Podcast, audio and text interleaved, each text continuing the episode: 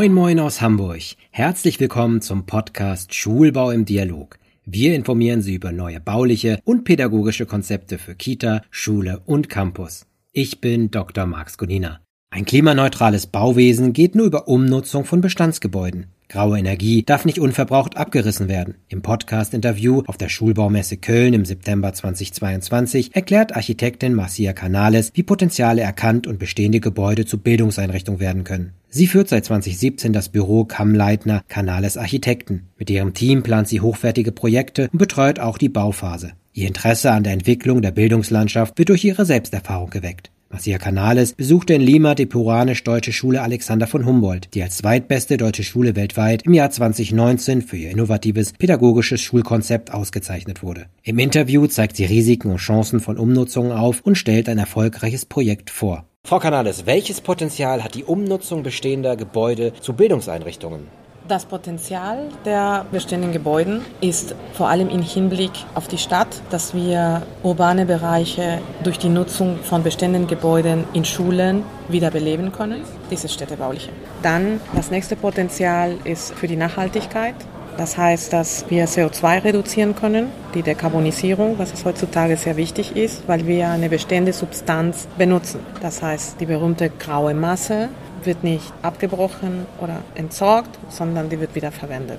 Und das ganz große Potenzial in den bestehenden Gebäuden, die vielleicht eine andere Nutzung hatten als Schulen, ist, dass es Räume entstehen, die pädagogisch sehr wertvoll sein können, weil diese Räume nicht dieses klassische Klassenraum entsprechen, sondern wir können Räume für Bildung, Räume für die Pädagogik anders denken. Und das ist ein großes Potenzial in bestehenden Gebäuden für Schulen. Heißt das auch, dass Sie zum Beispiel Wände versetzen oder dergleichen, um halt Räume auch so gestalten können, wie sie der aktuellen Pädagogik entsprechen? Umgekehrt.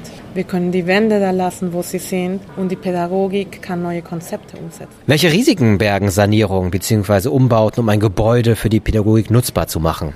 Das Hauptthema im Schulbau ist Brandschutz. Das heißt, das Erste, was man prüfen muss, ist, ob dieses Gebäude die Anforderungen von der Schule, was den Brandschutz angeht und die Wasserleitungen, das ist einfacher. Aber der Brandschutz ist das Wichtigste. Haben wir genug Rettungswege? Müssen wir vielleicht neue Treppen einbauen? Haben wir genug Ausgänge? Und das alles muss man prüfen. Wenn man das hat, dann hat man ein Risiko weniger.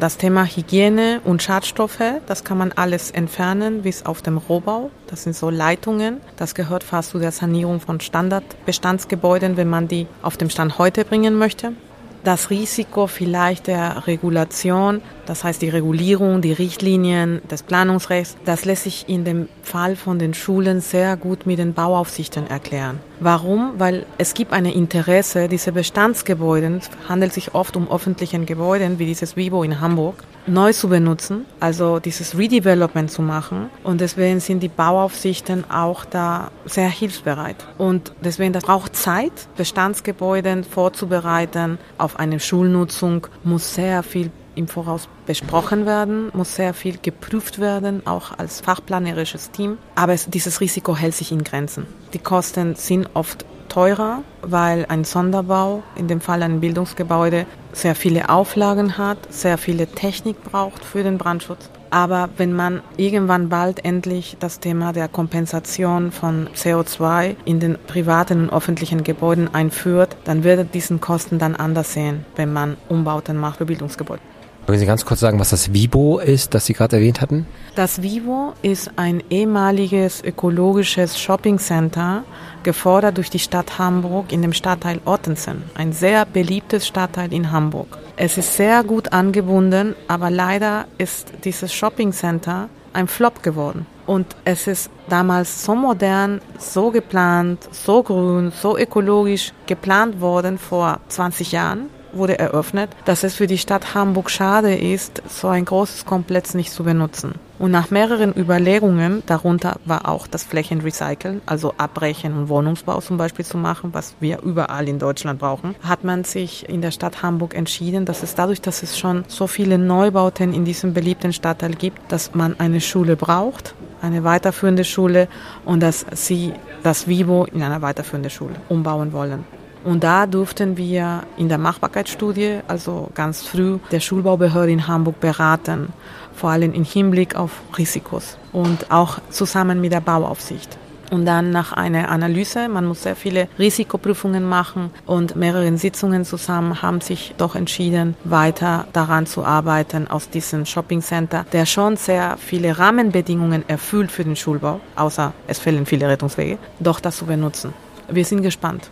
Wie haben Sie das Problem der Rettungswege gelöst? Sind Sie über die Balkone gegangen oder so? Leider muss sehr viel abgebrochen werden. Das Problem haben wir nicht gelöst. Wir waren in der Machbarkeitsstudie beratend tätig. Das Problem muss der nächste Architekt, der das plant, lösen. Ein sehr großes Büro in Hamburg zum Glück, der auch sehr bekannt ist für Schulbauten. Also da vertrauen wir das fachliche Können von unseren Kollegen.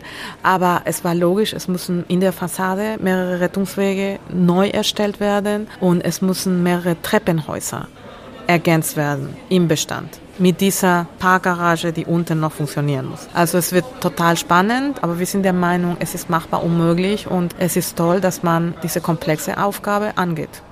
Ja, wir haben jetzt gerade über Risiken gesprochen, wir haben ein Beispiel gehabt. Welche Chancen gibt es für die Umnutzung von Gebäuden? Was sind das für Vorteile? Wir können über Bildungsbauten sprechen, aber wir können auch allgemein über die Vorteile sprechen, die viele von diesen Umnutzungen bringen. Heutzutage geht es darum, einmal die Stadt, wie in dem Fall von Vivo, wieder zu aktivieren. Ein Gebäude, das wiederbelebt, damit es nicht verkommt. Also das heißt, das Gebäude verfällt nicht. Das ist ein Gewinn für die Stadt. Umgekehrt durch die Nutzung, dadurch, dass Personen sich bewegen in dem Stadtraum, macht der Stadtraum wieder attraktiv. noch besser, wenn es Schüler sind auch vor allem um Innenstädten zu beleben. Auch das Vivo liegt in einer zentralen Stelle in der Innenstadt. Das heißt, wenn man das nicht bewegt, verkommt so ein großes Gebäude. Und dasselbe ist in Innenstädten, die heutzutage zum Beispiel Leerstände haben. Das heißt, das ist eine ganz große Chance, durch vor allem eine Bildungsnutzung mehr Leben in der Innenstadt einzubringen und das wieder attraktiv zu machen. Also es gibt da Potenziale und mit diesen bestehenden Gebäuden. So, die andere Chance, die wir sehen, abgesehen von der Nachhaltigkeit, dass es sich lohnt, Graumaße zu verwenden, weil dadurch weniger Müll erzeugt wird und bestehendes Material wiederverwendet wird und zum Teil auch recycelt werden kann, also auch wiederverwendet werden kann in anderen Gebieten und in anderen Projekten. Eine ganz große Chance im Bereich der Pädagogik, was ich am Anfang gesagt habe, ist diese neue Räume für Pädagogik zu schaffen. Das ist, was wir immer sagen. Nicht Wände umsetzen, sondern versuchen, es gibt Änderungen in der Pädagogik, versuchen mit den Pädagogen, mit den Lehrern, was ich meinte auch mit den Nutzern, mit den Lehrern, vielleicht nicht mit den Schülern, aber auf jeden Fall mit den Pädagogen, diese Räume zu benutzen für eine neue Pädagogik. Und das ist, was das anbietet. Es bietet nicht das klassische Klassenraum mit einem Flur, sondern es bietet die Möglichkeit, dass man die Räume anders denkt so wie ein bestehendes Gebäude das gibt. Und bestehende Gebäude, je nach alter Nutzung, haben manchmal wie eine Fabrik hohe Wände, hohe Räume. Und das lässt auch, dass Schüler und Schülerinnen einfach anders denken. Und das ist eine ganz große Chance in diesen bestehenden Gebäuden. Sie sagten ja, dass die Gebäude bis auf den Rohbeton, Rohbau runtergehen. Also sprich, geht es im Grunde genommen ein bisschen auch darum, Beton zu Müll vermeiden. Das, also Beton, das Material, ist das aufwendigste herzustellen, auch der Zement. Einmal durch den Zement. Beton besteht aus Zement und aus Stahl. Und diese Produkte sind den höchsten CO2-Verbrauch durch die Produktion erzeugen. Das heißt, schon recyceltes Beton zu nehmen, ist schon eine Hilfe. Aber am besten ist, was wir auch in unserem Alltag machen, Abbruch vermeiden, Müll vermeiden. Das heißt, indem man den Rohbau hält, diesen Beton, reduziert man gegenüber einem Neubau um 40 Prozent die CO2-Emissionen. Und deswegen versuchen wir, diese graue Masse in den Bestandsgebäuden zu halten. Es gibt Leitlinien von bestimmten Bundesländern, wie in Schleswig-Holstein, die die öffentlichen Projekte dazu bewegt haben, dass diese CO2-Emissionen halbiert werden.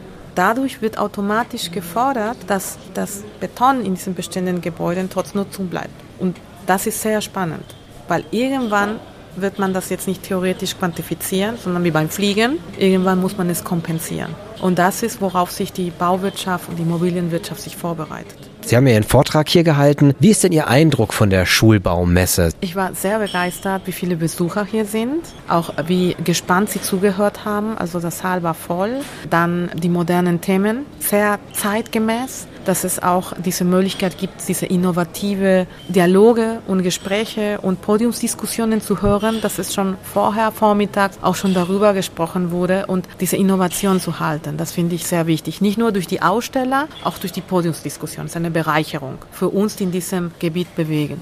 Dankeschön und dann wünsche ich Ihnen weiterhin ganz, ganz viel Erfolg. Dankeschön. Und schon endet unsere Folge. Sicher werden wir in nächster Zeit mehr über das Thema Umnutzung von Massia Canales hören.